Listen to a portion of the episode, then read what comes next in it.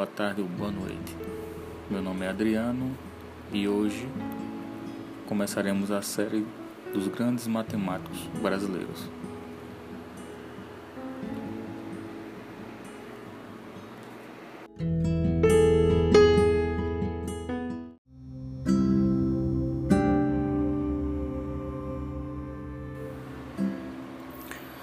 Vocês sabiam que o Brasil, no Brasil existe um grande matemático?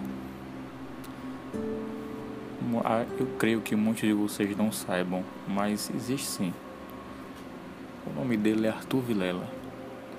Se tornou conhecido entre os pesquisadores por sua capacidade de resolver operações matemáticas de grande complexibilidade, o que lhe valeu a medalha Fields, o Nobel de Matemática. A primeira para a América Latina e o maior prêmio já conquistado por um cientista brasileiro.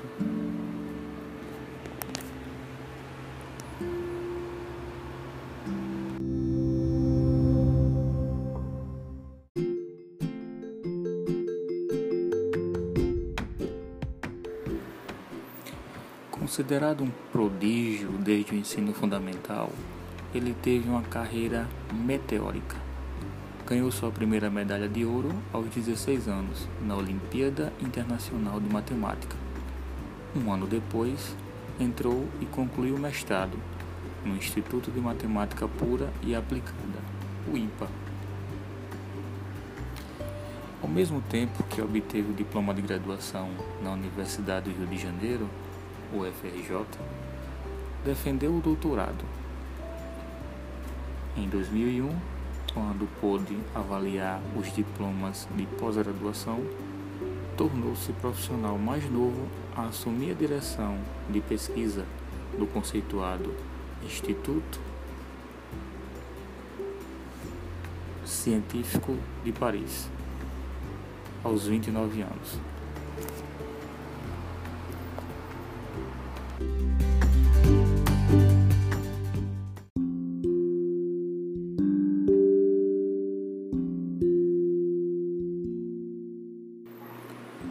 O foco do seu trabalho é uma área da matemática conhecida como sistemas dinâmicos. Mais especificadamente, ele usa as, usa as equações para compreender sistemas quânticos. Ao remotar a trajetória que levou a ser considerado um dos maiores matemáticos do mundo, ele não tenta con contar uma história linear muito do que deu certo, ele admite não veio a partir de decisões muito conscientes ou embasadas. No cenário ideal, claro, teriam sido fruto do planejamento, mas nem sempre funciona assim. No fundo, a questão principal é estar pronto.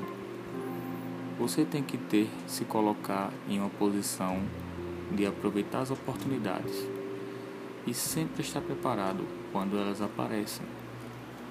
Ele conta.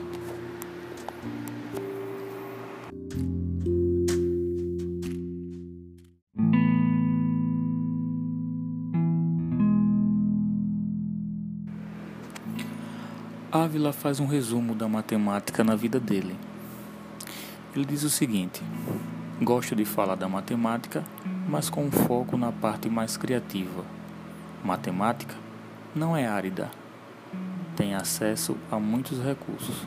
O problema é que na escola o aluno só tem contato com a parte árida, com regras, as fórmulas aqui e ali.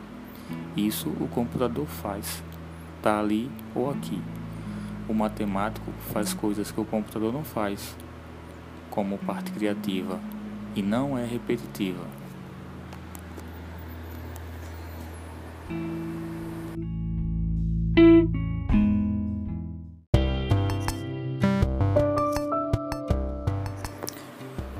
Bem, finalizo meu podcast de hoje por aqui. Hoje vimos que no Brasil também existe um grande matemático que já ganhou alguns prêmios. Fiquem com Deus, eu fico por aqui. Espero você nos meus próximos episódios. Até lá.